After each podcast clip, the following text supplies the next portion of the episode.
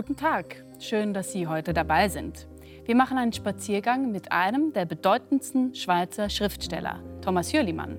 Er schreibt mit Spitzenbleistift und ausgezogenen Antennen für das Metaphysische.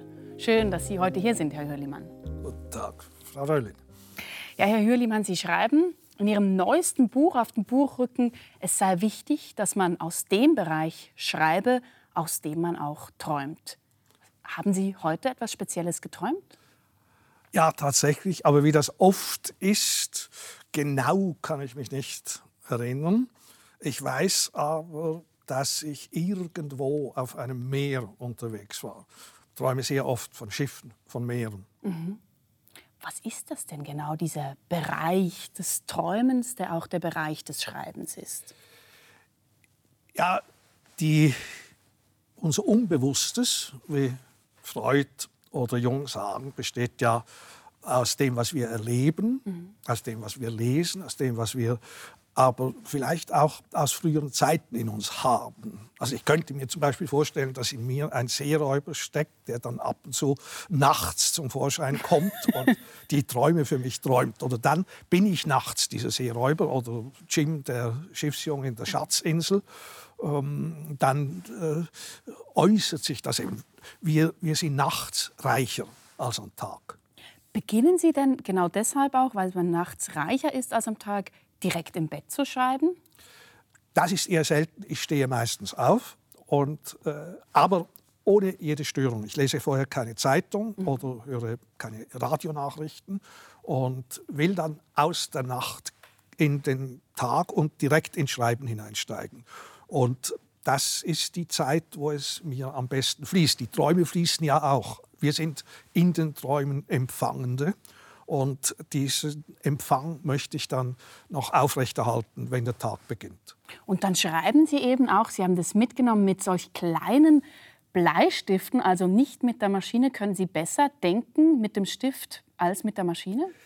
Ja, das Bleistift, das ist ja so eine Art Fortsetzung der Hand, der Finger. Und äh, es ist eben so, wenn ich mit diesen Bleistiften schreibe und nachher ein Blatt vor mir habe, dann kann ich mich an dieses Blatt sehr gut erinnern. Mhm. Also da habe ich ein anderes Gedächtnis als bei einer PC-Seite, die dann viel zu sauber ist. Ähm, da mache ich manchmal auch, äh, wenn es mir langweilig ist, eine kleine Zeichnung oder, oder ich notiere etwas, was ich mir merken muss. Äh, du musst heute noch zum Friseur oder irgend so etwas. Schreiben Sie dann neben das Manuskript? Ja, das schreibe ich dann ins, ins, ins Manuskript hinein.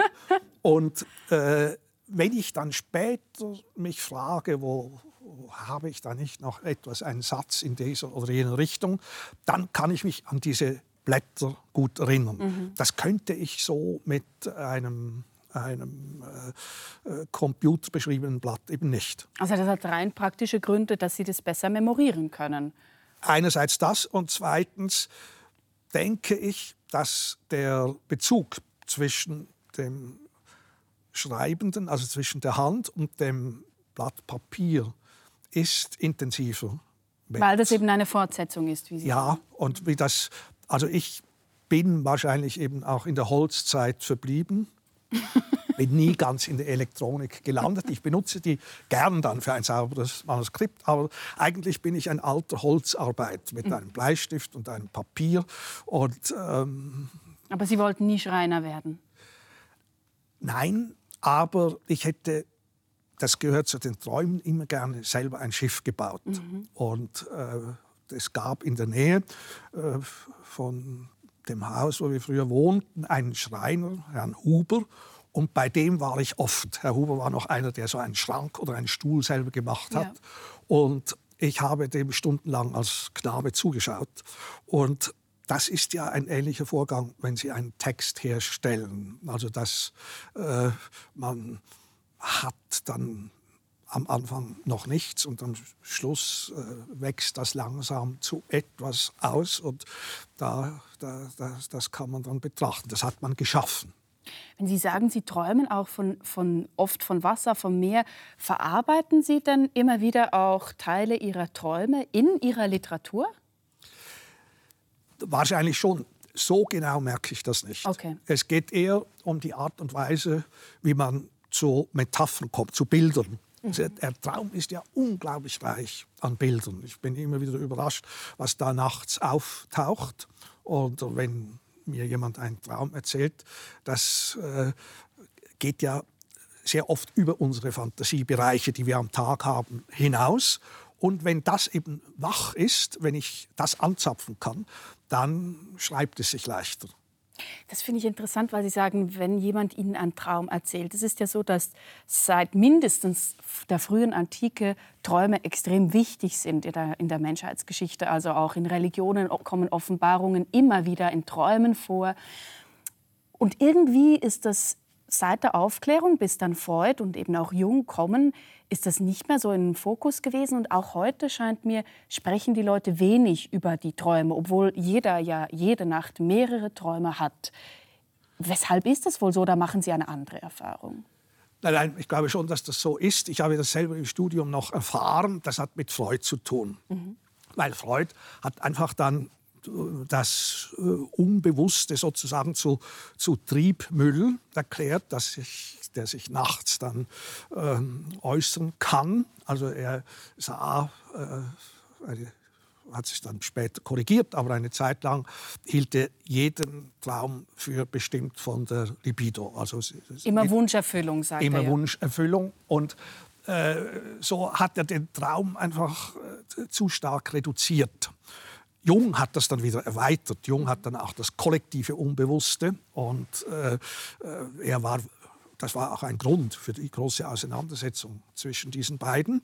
Jung weil, hat sich ja dann von ihm abgewendet und umgekehrt auch. Genau, ja. ja und, und was eben vorher der Fall war, dass man die Träume wirklich als Botschaften aus dem Unbekannten nahm, aus dem Imaginären. Das hat dann Freud eigentlich äh, mechanisch erklärt. Es gibt eine Ursache und eine Wirkung. Mhm, genau, es ist nicht mehr eine quasi auch transzendente Macht, die einem auch den Traum eingibt, wie das genau. früher der Fall war. Ja, also die in früheren Zeiten da waren die Träume dann von den Göttern geschickt. Genau. Sie kamen aus einer anderen Welt und also ich habe sehr oft die Erfahrung gemacht, das ist vielleicht sogar so, weil ich Dinge träumte, die ich jetzt nicht aus mir oder aus meinem eigenen Erleben haben kann. Das hat mich dann auch dazu geführt, eben intensiv Jung zu lesen und in dem Sinn Freud zu verlassen. War das ertragreich für Sie? Ja, sicher, für einen Schriftsteller ist das wichtig. Also eigentlich ist es für jeden Menschen wichtig, weil mit dem Traum schaffen wir eine Art von Übergang. Also wir kommen von der einen Welt in die andere. Mhm. Wir sind ja im Traum in der Nachtwelt und äh, äh, die besteht dann teilweise eben aus Reichen, die uns am Tag unzugänglich sind. Aber es ist jetzt nicht nur dieses andere Reich für uns wichtig, sondern die Tatsache, dass wir, ich, Hürlimann, an, in eine in einer bestimmten Nacht gehe jetzt in eine andere Welt hinein. Das heißt, ich schaffe einen Übergang, eine, ich transzendiere, mhm. ich übersteige etwas. Ich bin also nicht vergänglich, sondern übergänglich, wie Hart Nipprig, der Philosoph in Lausanne, sagen würde. Und natürlich ist Schreiben etwas, das immer wieder mit solchen Übergängen etwas zu tun hat. Mhm. Sie geben mir da ein interessantes Stichwort. Bei Homer ist ja die Traumwelt auch Teil der der Unterwelt. Und spätestens seit Sie 2015 in der Zeit einen Artikel veröffentlicht haben, wo Sie einen, ein Erlebnis nach einer Prostataoperation beschrieben haben, ein Auferweckungserlebnis, weiß man auch, dass Sie einen Bezug zu dieser Unterwelt ähm, haben, weil Sie sich da als Lazarus beschreiben. Ja, ich habe. Oder ein Lazarus-Erlebnis hatten. Ein, ich hatte tatsächlich eine Art von Lazarus-Erlebnis. Ich bin in der Intensivstation der Kardiologie aufgewacht und hatte keine Ahnung, äh, was mit mir passiert ist und musste mich zuerst fragen, in, auf welcher Seite der äh, so bin ich der Wirklichkeit. Also ob Sie jetzt noch im Diesseits oder im Jenseits Oder im Jenseits, ja. ja. Und dann kam Professor Dr. Lüscher und hat gesagt, wir haben Sie vor einem Herzinfarkt abgefangen, hätten Sie gerne ein Espresso. Und das, was? Und äh, der half mir dann Und aus dann dem Bett gibt zu es im. Jenseits auch Espressos, ist die Ja, Frage. nein, weil, weil dann als Professor Lüscher, dann habe ich dann gesehen, ach so, ich bin da ja, auf einer, da sind lauter Bildschirme um mich herum und, und, und Apparate und ich bin ja da äh, auf einer Intensivstation. Also da kam ich langsam wieder zurück. Aber es war mir, als wäre ich aus einer anderen Welt gekommen. Und da fing ich mich an, mit dieser Figur Lazarus zu beschäftigen. Und was Sie sagen, ich hatte äh, mit der Unterwelt, das ist ja eigentlich das Interessante der Figur. Sie war vier Tage im Jenseits und wurde dann im Mittelalter gab es Lazarus-Spiele, wurde dann gefragt, äh, wie war's, was hast du gesehen? Genau. Also, und Lazarus in diesen Spielen hat immer geschwiegen. Der hat kein Wort gesagt und äh, Ja, nicht nur dort, auch im, im Evangelium, Johannesevangelium sieht man, er äußert sich nicht zu seiner Auferstehung, oder? Ja, ja. Und das ist, das ist äh, sozusagen das große Geheimnis geblieben, was, äh, äh, aus welcher Welt kommt er da. Die Figur Lazarus wurde literarisch immer wieder auch irgendwie behandelt und oft wird er dort als bedauernswert angeschaut, weil er unfreiwillig eben aus, der, aus dem Totenreich zu, ja, wieder zurückgerissen wird. Deswegen frage ich Sie, wie ist es denn, ein Auferweckter zu sein für Sie? Ja, äh, äh, also es ging mir nicht wie Lazarus, Ja. das muss ich mal so sagen. Also weil, Sie hatten nicht Jesus, der vor dem Stein gerufen hat. nein, nein, das war Professor Lüscher.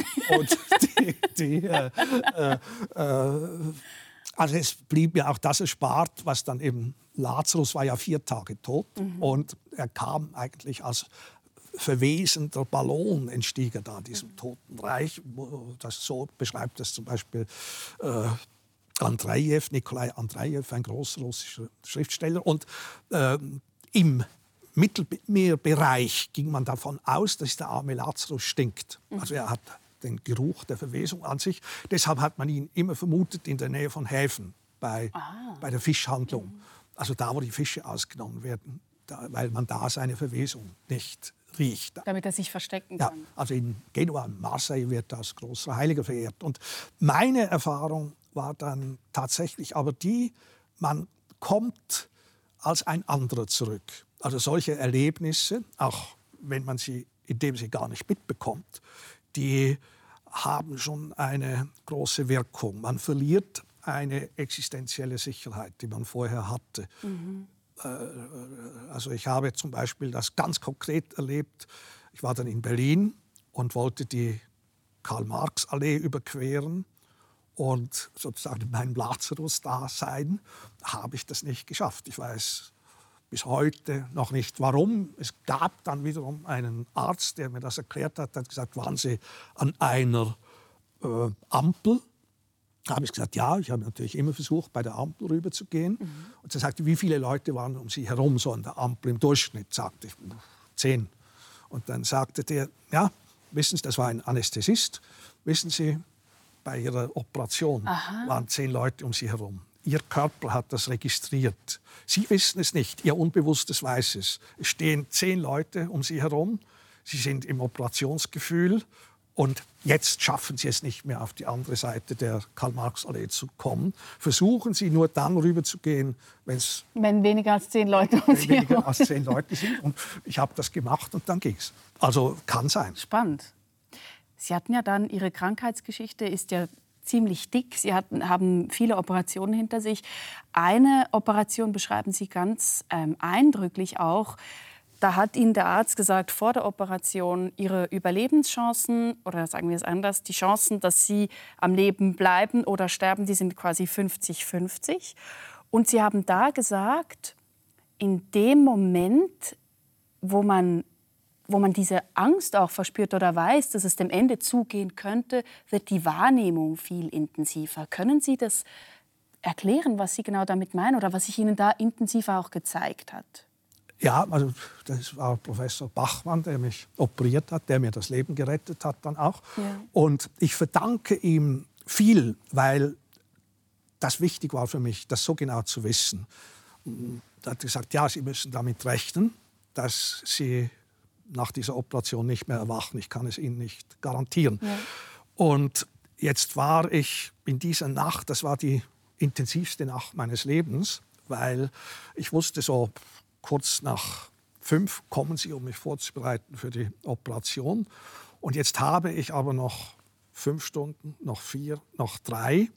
Und ich konnte in dieser Nacht äh, die Zeit erleben, wie ich das vorher in meinem ganzen Leben noch nie erlebt habe. Also man lebt auf sein mögliches Ende hin in man lebt Moment, auf ganz bewusst. Ganz bewusst und ich habe dann auch empfunden, da ist jetzt eine Pforte. Ich gehe auf diese Pforte zu. Mhm.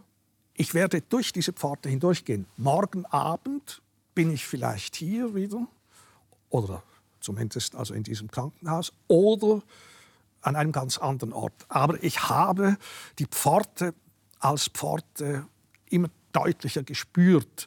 Ähm, das heißt, es war mir dann in der Empfindung, nicht jetzt in der Ratio, aber in der Empfindung war es für mich ganz klar, dahinter ist etwas anderes. Mhm. Also wenn Sie eine Grenze haben, haben Sie ja immer zwei Seiten. Und ich spürte dann nicht die andere Seite, aber das Vorhandensein einer anderen Seite drückte sich in dieser Pforte aus, der ich näher und näher kam. Und äh, am Schluss äh, war ich sogar abenteuerlich gestimmt. Da hat sich dann wahrscheinlich wieder der Seeräuber gemeldet, der sich auf eine neue Ausfahrt Langsam in der Traumwelt. Ja, ja. ja.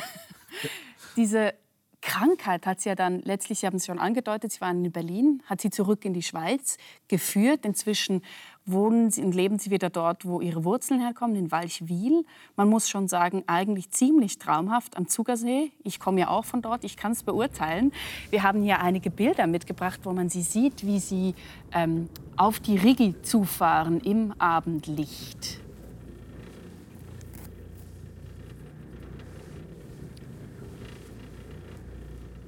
Und sie leben da in einem ehemaligen Fährhaus da sieht man es auch im Bild, sind Sie jetzt nebst Lazarus auch noch Fährmann geworden?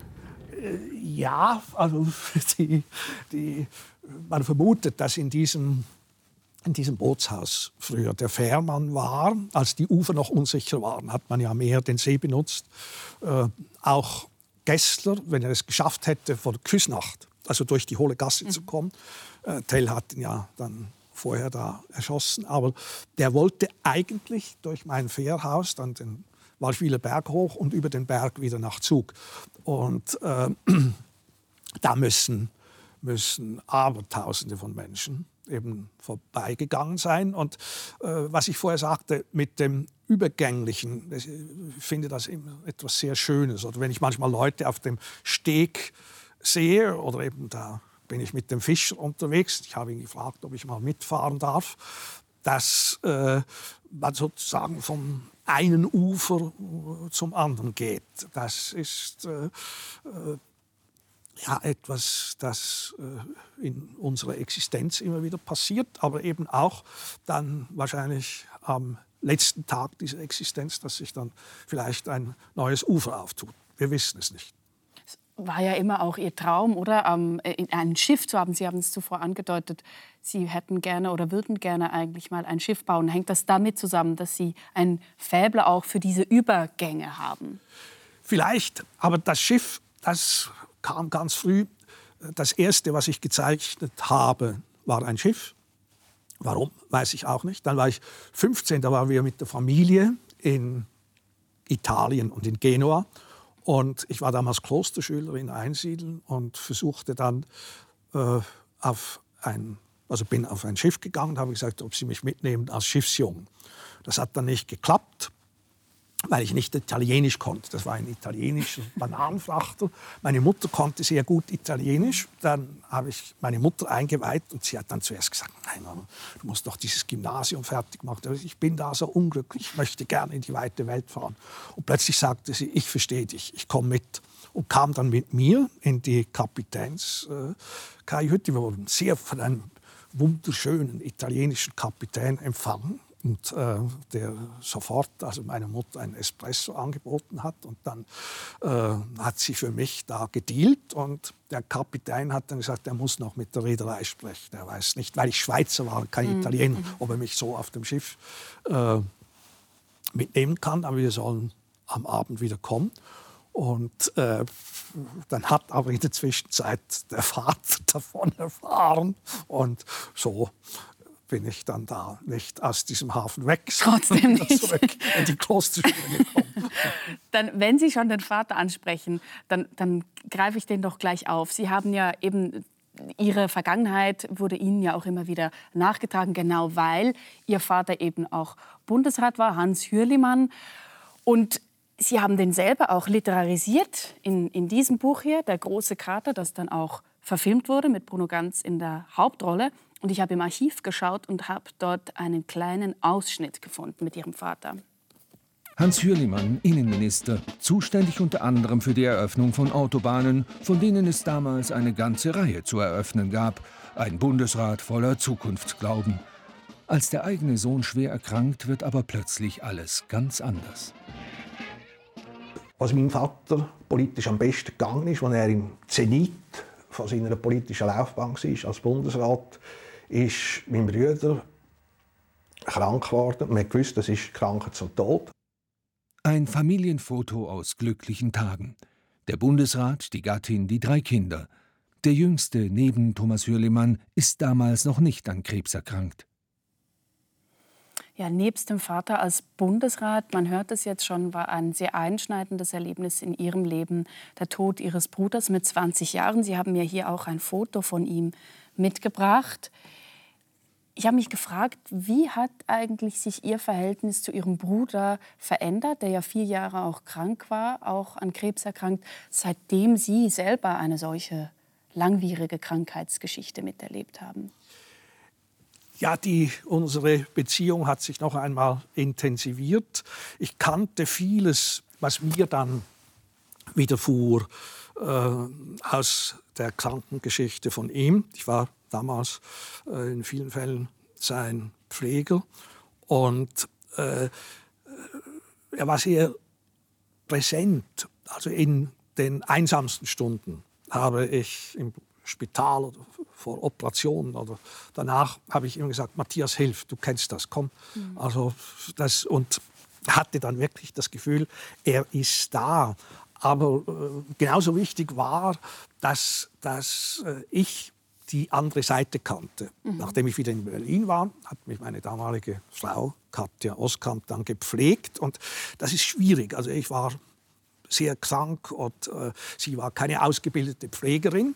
Und dann habe ich gesagt, du, mein Bruder und ich, wir haben in solchen Fällen immer Rollenspiele gemacht und ähm, versuchen wir das doch auch. Und dann hat sie sich ein Schwesternkostüm äh, besorgt mit Täubchen und äh, Sie war dann Schwester Helga, also nicht mehr Katja, und ich war Herr Lehmann von Uro 8, ein Stinkstiefel. Und dann konnten wir sozusagen die, die, äh, die Pflege in diesem Rollenspiel viel besser ertragen. Mhm. Und dann hat sie sozusagen das Häubchen wieder, wieder ausgezogen, war sie wieder Katja und ich war wieder Thomas. Mhm. Und das sind alles Dinge, die ich Matthias zu verdanken hatte. Also, äh, Dass man das besser ertragen kann. Ja, und da war ich eben sozusagen in der Rolle von Katja und wusste auch, äh, wie schwierig das ist. Manchmal ja. äh, ist es für die Angehörigen fast schwieriger als für den Kranken selbst.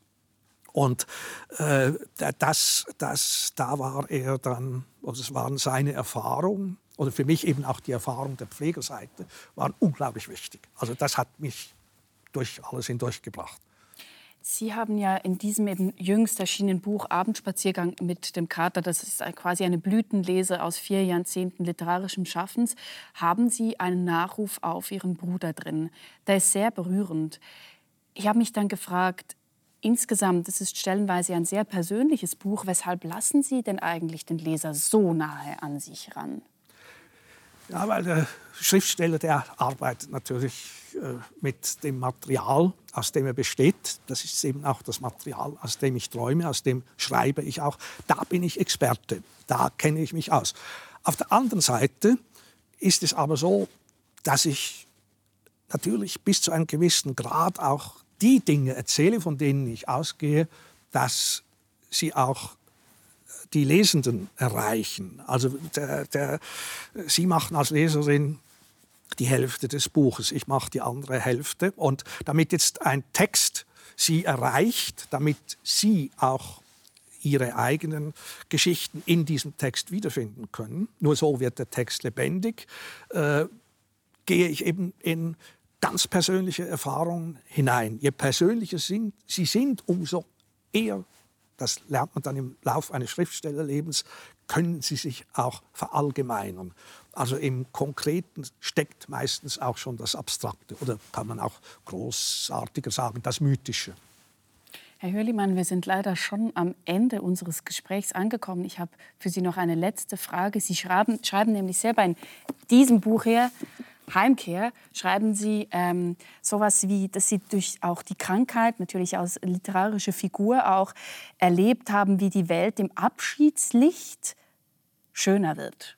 Scheint Ihnen denn die gelebte Unendlichkeit nicht erstrebenswert? Ich kann eine sehr schwer zu beantwortende Frage. Äh, ich habe das erlebt in einem Moment, oder sagen wir schon früher bei meinem Bruder. Er wusste, er wird sterben. Das ist der letzte Frühling, den er erlebt, der letzte Sommer, der letzte Herbst. Mhm. Und natürlich haben sich ihm Farben gezeigt in einer Intensität, wie es schöner nicht sein könnte als ob ihm die Welt dauernd hätte sagen wollen, schau, ich bin so schön, geh nicht weg, bleib hier. Und ich glaube, das ist etwas, das äh, vielleicht auch im Sinn Ihrer Frage schon ein Vorschein einer anderen Welt ist. Das ist, das ist auch der Trost, glaube ich, wenn man in diese Grenznähe kommt. Äh, man hat plötzlich den Eindruck, es könnte eigentlich so schön weitergehen, wie die letzten Stunden waren. Ganz herzlichen Dank, Herr Hürlimann, für dieses Gespräch. Ich danke Ihnen.